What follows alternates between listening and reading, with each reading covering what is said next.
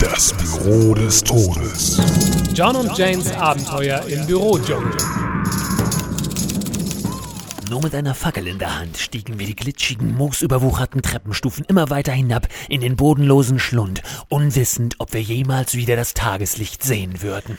Oh, John, du Teufelskerl! Einfach so allein mit zwei Buchhaltern in die Katakomben der Archive zu steigen, das war Leichtsinn. Ach, Jane, wenn das Abenteuer ruft. Und alles nur, um deine verschollene Personalakte zu finden? Immerhin hat die Akte seit Urzeiten niemand mehr zu Gesicht bekommen. Sie ist sagenumwoben.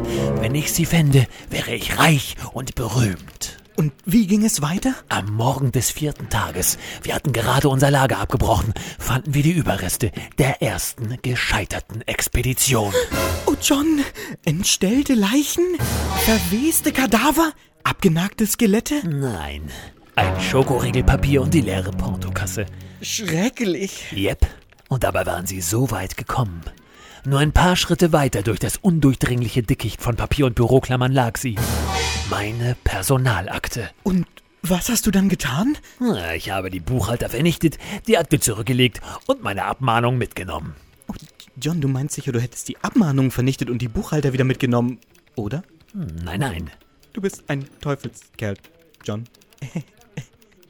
Schalten Sie auch das nächste Mal wieder ein, wenn Sie Jane sagen hören. John, in der Betriebskita verschwinden ständig Kinder. Willst du etwa sagen, das liegt an meinem Treibsandkasten?